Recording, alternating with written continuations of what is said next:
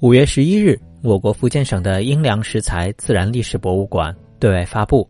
科学家们在对一批恐龙蛋化石标本进行详细的研究时，发现了迄今为止科学记录上最完整的鸭嘴龙类胚胎化石，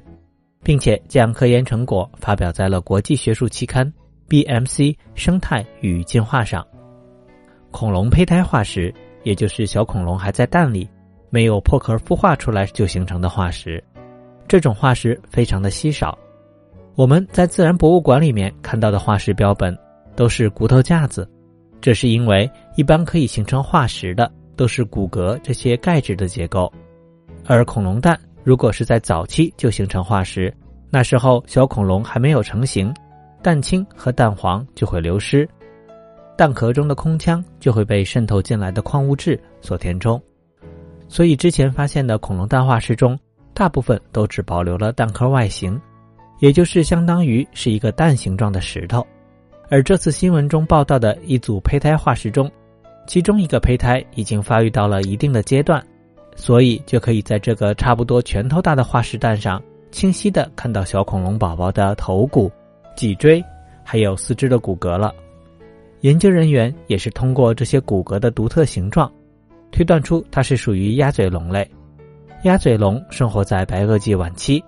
距今约七千两百万到六千六百万年，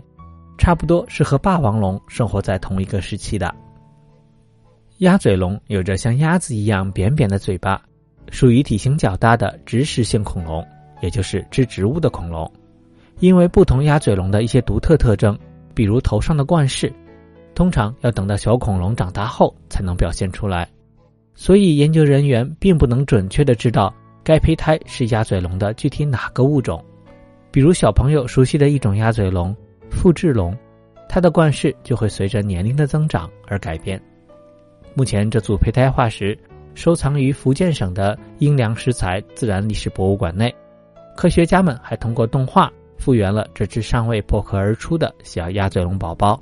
生动地再现了小鸭嘴龙在蛋壳中的身体姿态。这块完整的胚胎化石。也为科学家们研究恐龙的生殖发育、行为以及如何演化提供了更多的信息。